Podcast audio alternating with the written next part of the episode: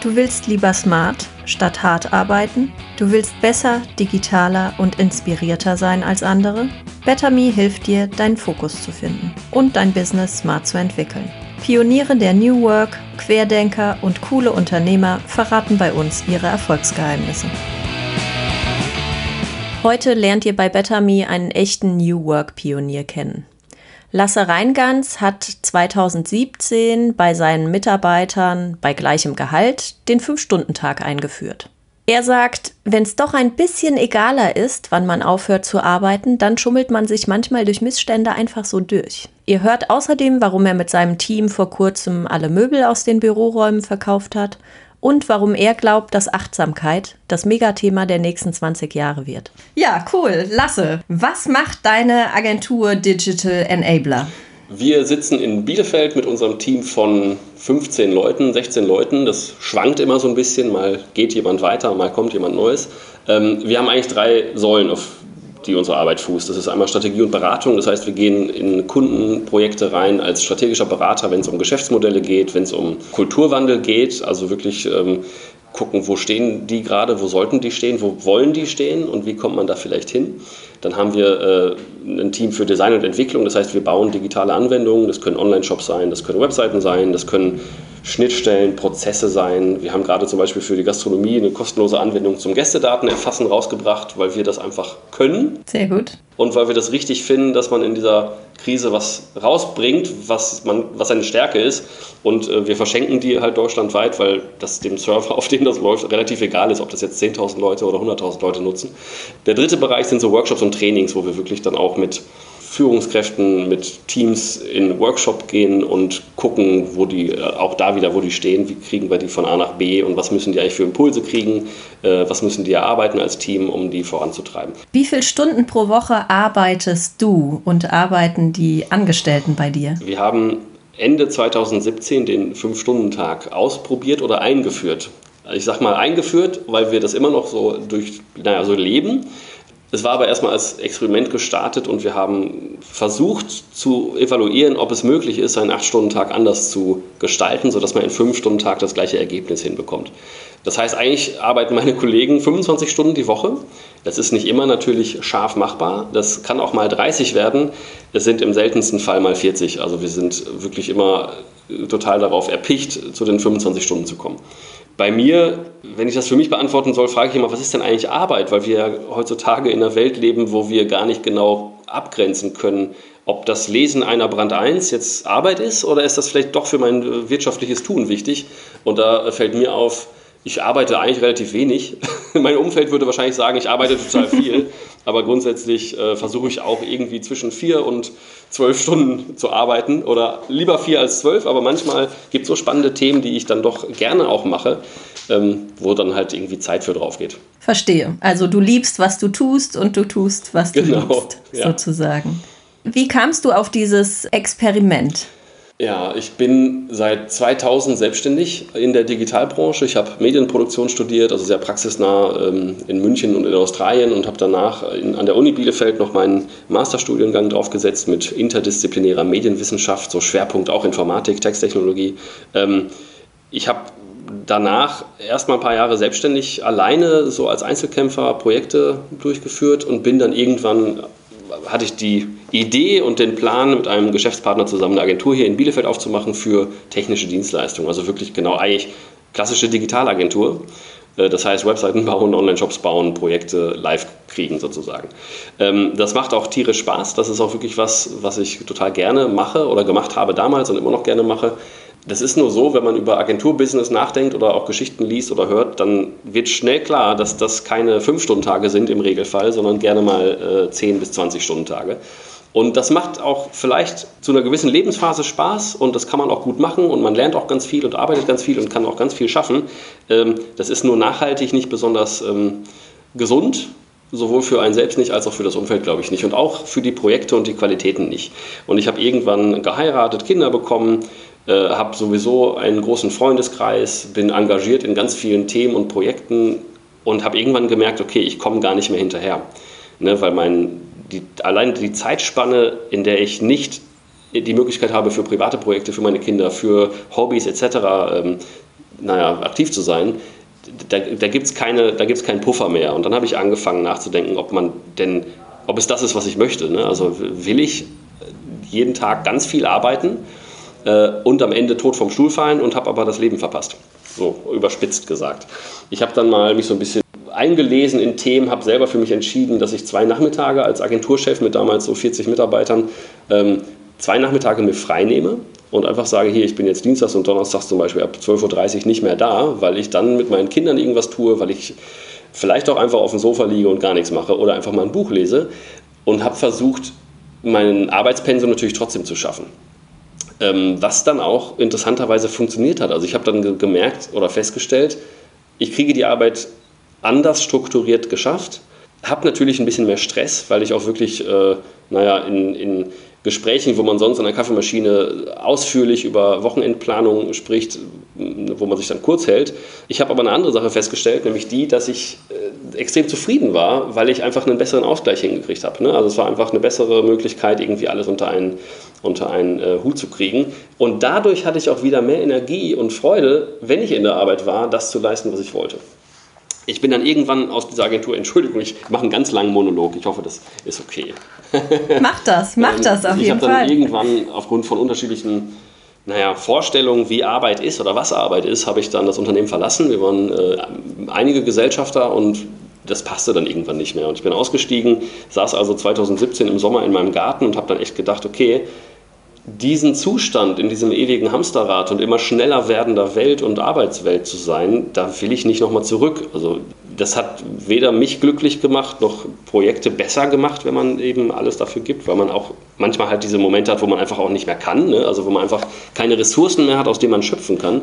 Ich habe dann äh, das Buch von einem Amerikaner gelesen, der eben von einem Fünf-Stunden-Tag spricht 2017 äh, war auch schon diese, diese Vier-Stunden-Woche von Tim Ferriss irgendwie tausendmal besprochen worden.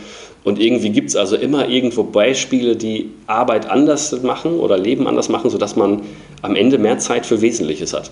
Das hat mich berührt und ich habe gemerkt, okay, das muss funktionieren und habe dann für mich entschieden, wenn ich nochmal in dieses Agenturgeschäft einsteige, was damals auch noch nicht so ganz klar war, dann will ich auf jeden Fall versuchen, das mal anders zu denken und neu zu strukturieren, sodass vielleicht alle Mitarbeitenden in die Lage kommen, eine höhere Zufriedenheit zu erreichen, besser arbeiten zu können, aber dennoch die Kundenprojekte in bestmöglicher Qualität und Schnelligkeit und Zufriedenheit für alle eben umsetzen zu können.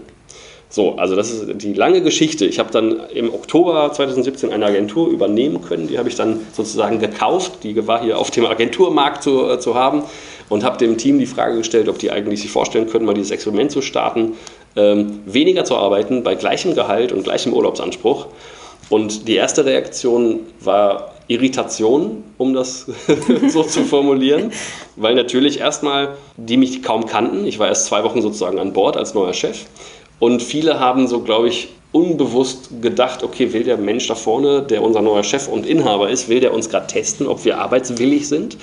Und deswegen konnten wir es gar nicht glauben, dass irgendein so äh, verrückter Typ um die Ecke kommt und wirklich sagt, hier, ich schenke euch drei Stunden Lebenszeit ich zahle euch alles gleich. Genau, oder wo ist der Haken sozusagen an der ganzen Geschichte? Genau, also so ne? war das, aber am Ende habe ich dann durchaus klar gemacht, dass ich das ernst meine und dass ich wirklich glaube, dass man in, den Arbeits-, in der Arbeitswelt von heute ganz viel Zeit einsparen kann, dass man einfach, wenn man Prozesse hinterfragt und wenn man auch guckt, wie man selber, wann man selber gute Arbeit leisten kann, dass man dahin kommt, Dinge zu finden, die Quatsch sind, die man aber vielleicht aufgrund der oft in Mittelständlern oder Unternehmen zu findenden Kultur nicht den Raum hat, wo man das ehrlich mal ansprechen kann, ne? weil das ja irgendwer sich ausgedacht hat oder, oder festgesetzt hat. Und man traut sich manchmal nicht, aus welchem Grund auch immer, da ehrlich zu sagen, nee, das ist Mist, das müssen wir anders machen. Ja, erzähl mal. Erzähl mal ein konkretes Beispiel. Äh, was, was ist denn Mist? Also, also Mist zum Beispiel. Machen? Jetzt mal so, so die ganz banalen Dinge. Es gibt ganz viele E-Mails, da stehen 20 Empfänger drin. Oder auch nur fünf Empfänger. Das heißt, es soll also bitte jeder mitlesen, weil vermeintlich dann jeder in der Verantwortung ist, da äh, Bescheid zu sagen, wenn irgendwas schief läuft. Macht aber keiner, weil jeder kriegt genug Mails. Anderes Thema sind so Meetings, wo man sich zusammensetzt und dann sitzt man anderthalb Stunden oder zwei Stunden in einem Raum, um über ein konkretes Projekt zu sprechen. Wenn man ehrlich ist, schafft man das aber auch in einer Viertelstunde. Oder sitzen da Menschen, die überhaupt keine Rolle haben. Denen ist nicht klar, was soll ich hier? Das Meeting ist schlecht vorbereitet und das Ziel ist unklar. Und schwupp, dann hat man mit fünf Leuten eine Stunde im Meeting gesessen und einfach sehr viel Zeit verschenkt. Oder so, wenn man auf die Tools oder auf die Technologie guckt, die genutzt wird.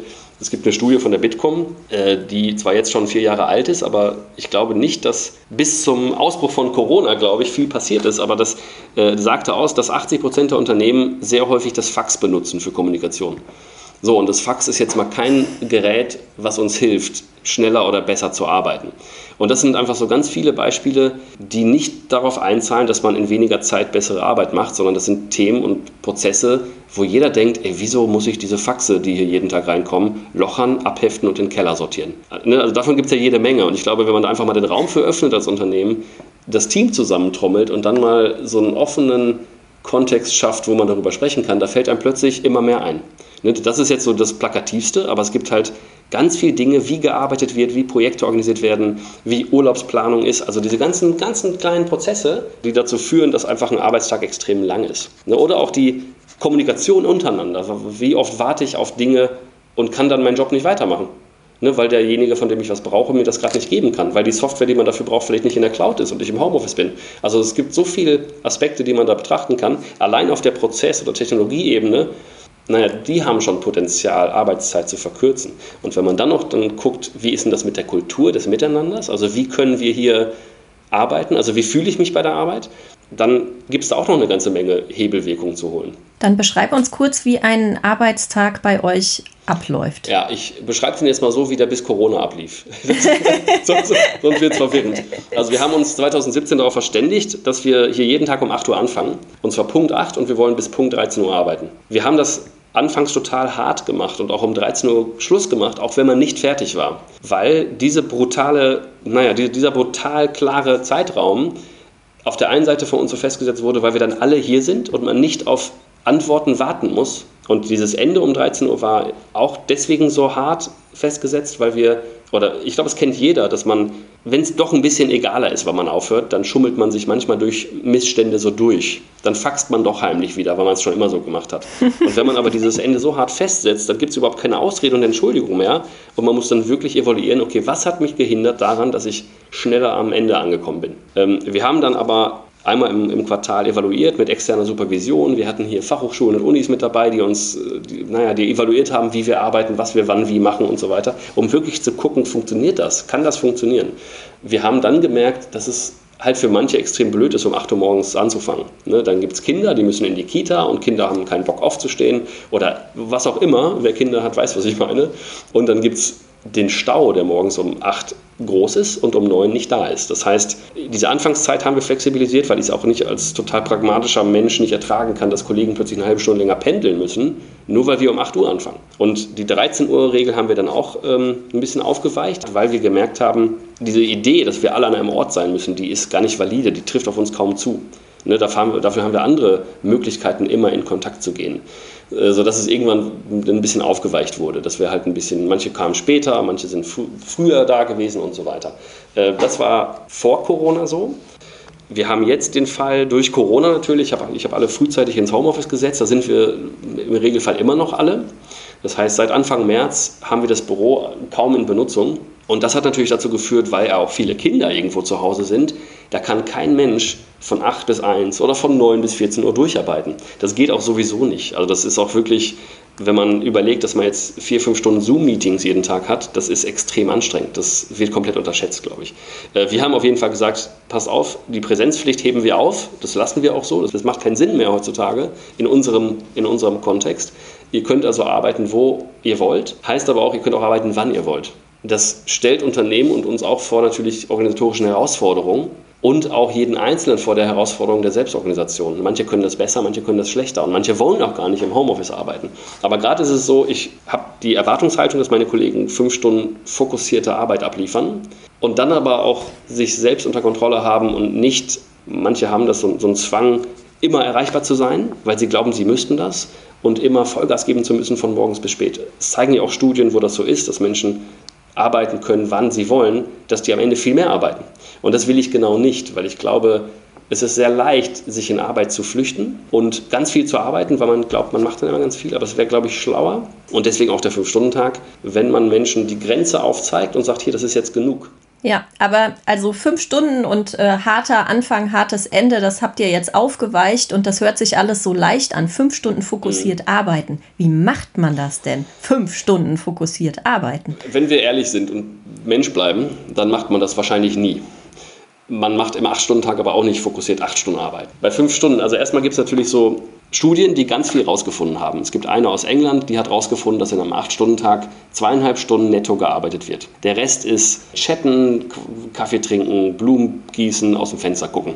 Ähm, man muss, um das zu verstehen, aber auch mal gucken, wie ist denn gerade die Arbeitswelt und wie ist die Lebensrealität, in der wir leben. Ne? Also die Arbeitswelt hat sich in den letzten 50 Jahren so hart verändert durch Einführung von Technologie, durch Veränderung der, der Jobs, die es gibt. Und heutzutage sind wir halt viele Wissensarbeiter. Ne? Wir müssen mit unserem Kopf arbeiten und das kann kein Mensch durchhalten. Also kein, kein Kopf ist dafür da, einen großen Zeitraum über Leistung abzuliefern. Deswegen glaube ich auch, dass fünf Stunden, in den fünf Stunden gibt es also auch Arbeiten, die nicht kognitiv extrem belastet sind. Ich glaube, es geht darum, dass man mit einer guten Struktur seinen Tag klar hat, die aufwendigen oder anspruchsvollen Themen zuerst abarbeitet und dann die Themen, die man auch arbeiten muss, halt in den Phasen, wo man selber feststellt, wo man nicht so gut performt, äh, dass man sich da so den Tag so strukturiert, dass es halt so passt. Wir haben so ein paar Regeln aufgestellt bei uns, um eben diesen Fokus zu halten. Ne, es gibt eine Studie, die sagt, wenn du abgelenkt wirst in deiner Arbeit, dann braucht dein Kopf wieder eine Viertelstunde Zeit, um auf dem Level des, der Fokussiertheit zu sein, wo du vorher warst. Das heißt, was lenkt uns ab in der Arbeitszeit? Das sind die Chat-Nachrichten, das sind die E-Mail-Pings, das ist der Zähler bei deinem E-Mail-Postfach, wo plötzlich eine neue 1 steht und du sofort reinguckst. Es sind die Anrufe, die dich aus, dem, aus deinem Flow holen, das sind die Kollegen, die in deiner Tür stehen und kurz fragen, wie es dir geht. Es ist die WhatsApp von der Partnerin oder dem Partner oder es ist der Gedanke, oh, ich muss noch meinen Personalausweis neu beantragen oder den Führerschein wechseln oder keine Ahnung was. Es sind die ganzen Kleinigkeiten diese ganzen Dinge, die jeder kennt. Lautstärke hier, Lautstärke da, die Tür geht auf, es kommt jemand rein, sowas.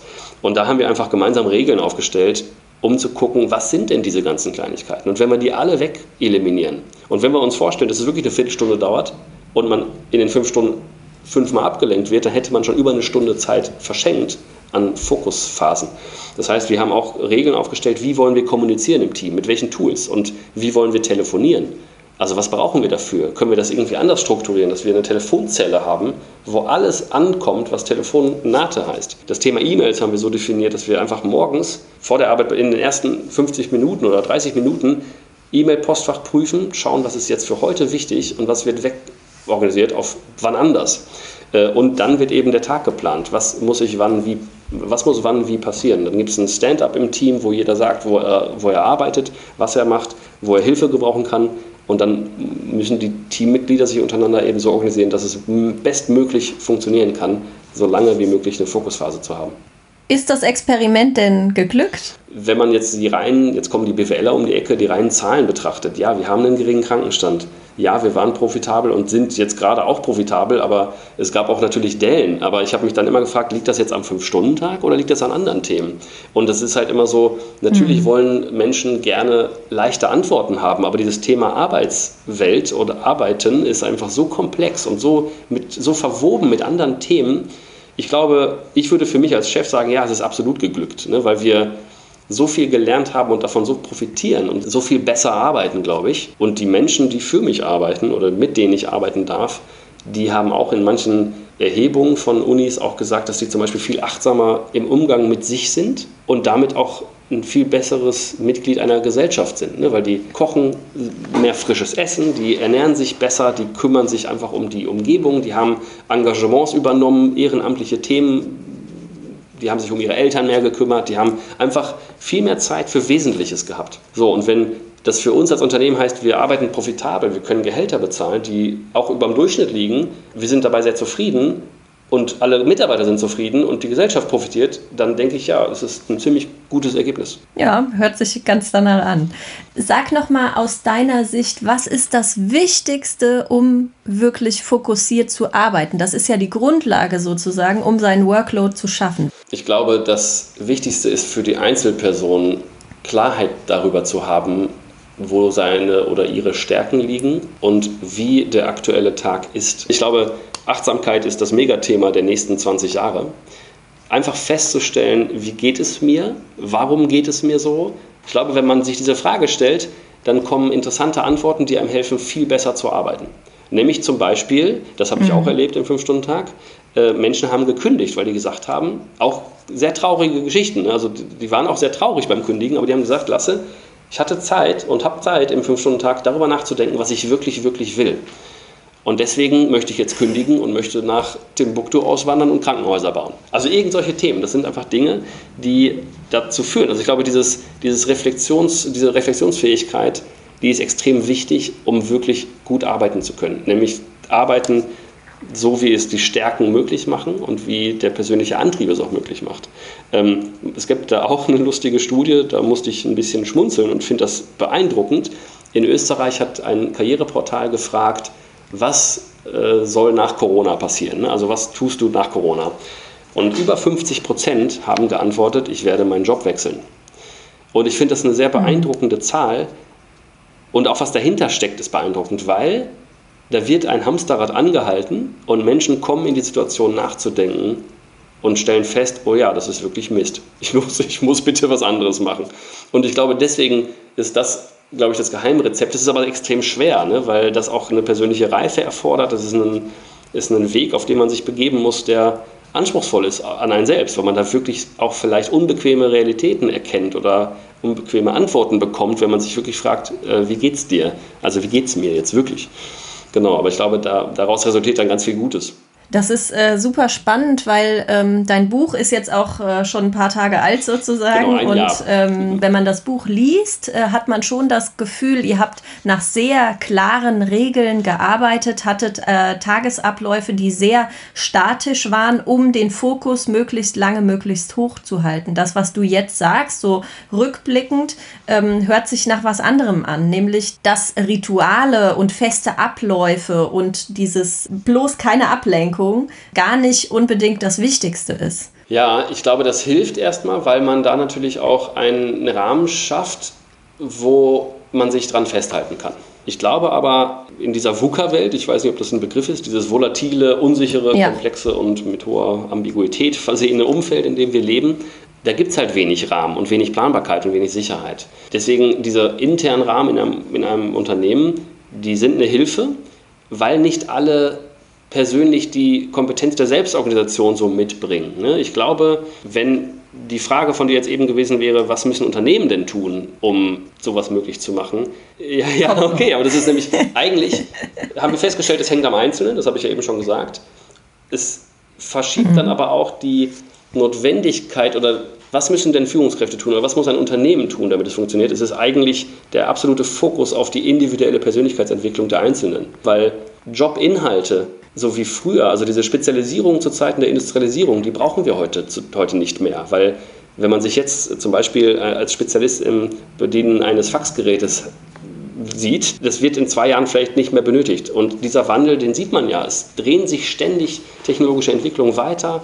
Programmiersprachen von vor zehn Jahren sind nicht mehr benötigt, vielleicht äh, Werkzeuge oder auch einfach Dinge, die vor zehn Jahren super on vogue und wichtig waren, sind nicht mehr benötigt. Wir müssen also es schaffen, dass die Mitarbeiter in dieser unsicheren Situation sich besser wohlfühlen und Sicherheit haben, also eine innere Sicherheit. Und ich glaube, das ist das, worauf Unternehmen gerade noch zu wenig achten. Ne? Oft beim Thema Employer Branding sind das so Sachen wie, ach ja, wir tun so, als sind wir total nett und stellen den Kicker dahin und den Obstkorb. Aber eigentlich geht es wirklich um eine Haltung. Es geht um eine Haltung und um das Miteinander, das sich wirklich ändern muss, damit wir nachhaltig erfolgreich arbeiten können zusammen. Wie mache ich das denn als Führungskraft ganz konkret? Also ich denke, das, das ist eine spannende Reise und auch eine herausfordernde Reise für Führungskräfte, weil es fängt ja eigentlich dabei an, auch wieder ein achtsames, eine Achtsamkeitsfrage, was glaube ich denn, wie Führung funktioniert? Ne, was habe ich denn für ein Menschenbild? Und viele sind so sozialisiert, dass der Patriarch oder der, die Führungskraft halt alles besser weiß und nach unten mit der Peitsche sagt, wie es zu laufen hat. In der heutigen Zeit ist das aber völlig überholt, ne? weil die wissen es nicht besser, weil wir haben gut ausgebildete Spezialisten um uns herum, die für einen kleinen Fachbereich wirklich eine, eine Meinungsführerschaft zurecht haben. Und die Führungskraft muss eigentlich nur begleiten, ne? die muss, naja, die muss möglich machen. Die muss enablen sozusagen. Und ich glaube, da werden viele Führungskräfte an Grenzen kommen, weil die so harte Glaubenssätze in sich mit rumtragen, wie Unternehmen zu sein haben. Blöderweise sieht die Realität das oft anders. Ne? Die, ne? Also Corona ist ja was, was auch gezeigt hat, wie schnell sich Realitäten verändern. Brexit genauso, Trump als Präsident auch so. Es gibt einfach so viele Themen, womit keiner gerechnet hätte. Und in dieser volatilen Zeit muss man einfach auch vielleicht hinterfragen, wie man Arbeit sieht ne, und wie man Führung sieht. Hat denn Corona jetzt quasi was dazu beigetragen, dass wir äh, sowieso die Kontrolle abgeben mussten und uns in, in diese Unsicherheit begeben mussten? Und was, was bleibt davon aus deiner Sicht? Ich war sehr optimistisch, als das anfing, als wir alle zusammen, die ganze Welt zu Hause gesessen hat. Ne? Weil plötzlich waren wir alle in der gleichen Situation und man hat plötzlich Kontakt mit seinen Nachbarn gehabt, man hat mit Menschen irgendwie sich unterhalten und alle waren in dem gleichen wenn dann plötzlich die Zoom-Meetings anfingen, dann saßen da Menschen in ihren Wohnzimmern oder in ihren Schlafzimmern oder in ihren Homeoffice-Räumen. Es liefen Kinder durch die Gegend, manchmal steht irgendwo ein Wäschekorb rum oder ein Wäscheständer. Und es war okay, weil das so sieht das Leben nämlich aus. Und diese Ehrlichkeit, die war gut. Ich würde mir wünschen, dass wir davon noch zukünftig auch viel mehr im Unternehmen haben, also im wirtschaftlichen äh, Kontext.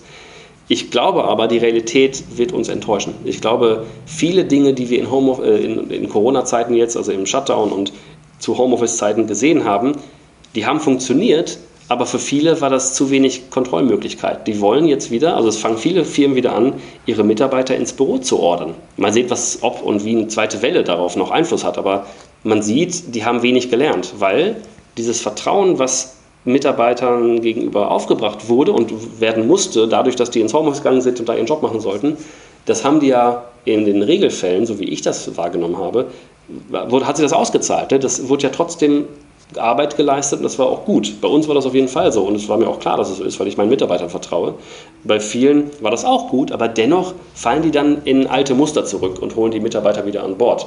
Ich glaube, viele Unternehmen vergeben da eine Chance, dass da was zu lernen wäre und ich bin nicht mehr so optimistisch wie am Anfang, so im April, dass da wirklich Wandel jetzt stattfindet. Wandel, der eigentlich überfällig wäre. Was rätst du denn solchen Menschen, die ihre Mitarbeiter wieder zurückholen, die die Kontrolle wieder bekommen möchten? Sich mal zu fragen, warum brauche ich diese Kontrolle? Das ist wirklich, es gibt ja so eine Theorie von McGregor, heißt da von X und Y Menschen. Also das sind die einen, die glauben, Menschen funktionieren mit der Peitsche und die müssen angetrieben werden, also die müssen extrinsisch motiviert werden, Leistung abzuliefern. Und die anderen glauben, äh, Menschen wollen von sich aus eine gute Leistung liefern.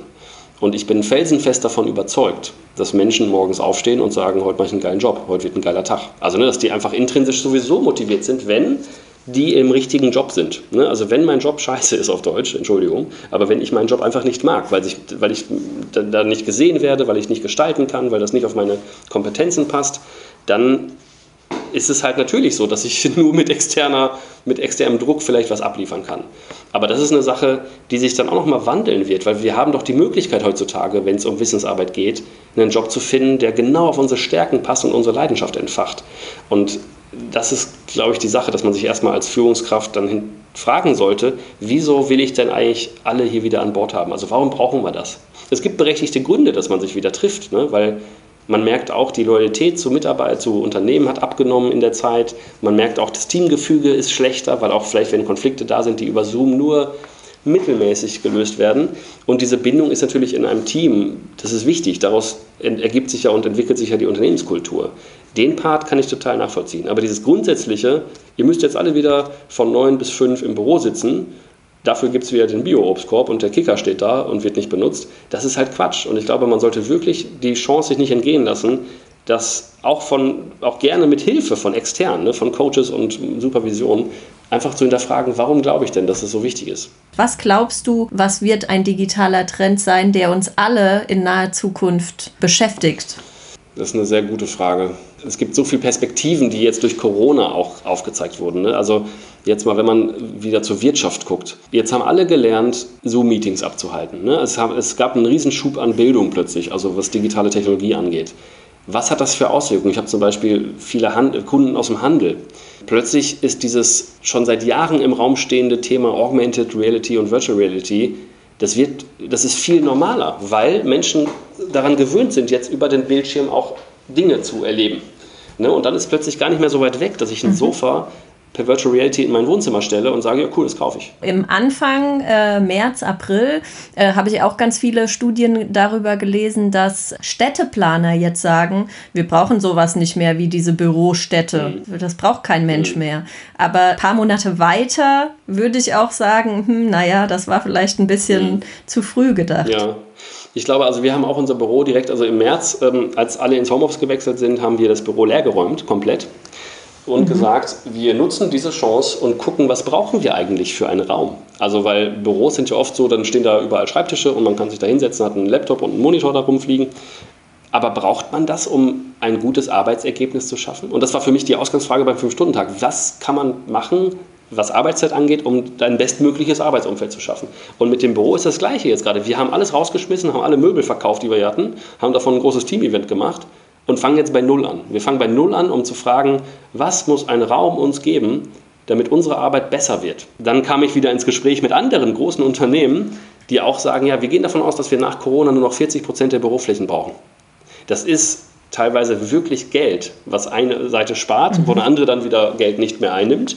Aber wenn man das mal so gesellschaftlich weiterdenkt, könnte das auch wirklich heißen, es gibt weniger Staus, es gibt weniger Verkehr, es gibt auch vielleicht wieder ein, eine Normalisierung von Mietpreisen. Gucken wir mal jetzt nach San Francisco, wo die Leute, die da schon seit 100 Jahren mit ihren Familien gewohnt haben, die müssen da weg, weil die ganzen Ingenieure von Apple, Facebook und Co. so viel mehr bezahlen und die Nachfrage so stark angezogen ist, dass die normalen Menschen, die Normalverdiener, da nicht mehr leben können. Und es wäre ja schön, wenn sich das wieder durch Remote-Arbeitsplätze vielleicht ein bisschen normalisieren würde. Habt ihr schon eine Antwort darauf, äh, was ihr in einem Raum braucht, um gut zu arbeiten? Also das sind, das sind Prozesse. Ne? Wir sind da mittendrin. Wir haben eine Innenarchitektin, die das mit uns macht. Wir evaluieren in den Workshops auch wirklich so Bedarfe, die wir haben. Und auch da, was wir auf jeden Fall feststellen, ist, dass es flexibel bleiben wird. Also wir brauchen manchmal Räume, die sind groß. Also wir haben zum Beispiel auch eine festangestellte Yogalehrerin für das Team, was ganz oft, mhm. also genauso wie dieses Thema Achtsamkeit, das wird ja von, von vielen Menschen in der Wirtschaft immer so belächelt. Dabei gibt es wissenschaftliche Forschung und wirklich valide Ergebnisse schon ewig, was das macht. Also Yoga und Meditation zum Beispiel. Und das hilft dem Nervensystem von einem Zustand in den anderen zu kommen und wieder klar denken zu können. Und trotzdem wird es belächelt und nicht wahrgenommen als, wow, das kann echt eine gute Sache sein. Wir haben auf jeden Fall eben Yoga immer vor Corona gehabt, jeden Montag um 13 Uhr. Und dann muss das Büro natürlich ein bisschen anders aussehen, als wenn da Schreibtische stehen. Also ich glaube, Verstehe. Äh, es gibt jetzt so gerade Gedanken mit, wir werden Telefonzellen brauchen. Aber die sehen auch nicht mehr so aus, wie wir es vor einem Jahr gedacht hätten. Da wird nämlich immer eine Videokamera und ein Monitor drin hängen müssen. Weil telefonieren war vielleicht gestern, jetzt ist eher Zoom-Call mit verschiedenen Menschen, mhm. äh, wie man es ja, halt gerade erlebt. Oder wir brauchen Interaktionsfläche, ja. die bis zu zehn Leute groß sein muss, weil vielleicht Abstände eingehalten werden müssen. Ne, aber trotzdem brauchen wir dann auch wieder mal äh, Sachen, wo Teams zusammenfinden hier im Büro und dann acht Rechner nebeneinander stehen, damit die gemeinsam an irgendwelchen äh, Produkten, Projekten, sonst was arbeiten können. Das heißt, Flexibilität ist, glaube ich, oder wir nennen es mal Agilität, weil das so ein schönes Passwort ist. Ähm, das ist, glaube ich, das, was man jetzt berücksichtigen muss. Dann äh, kommen wir jetzt mal für unsere Zuhörer zum Ende und ich danke dir für das äh, zwischendrin sehr philosophische Gespräch. Ja, sehr gerne. Herzlichen Dank, dass du mich eingeladen hast. Vielen Dank fürs Zuhören. Die nächste Folge hört ihr in zwei Wochen.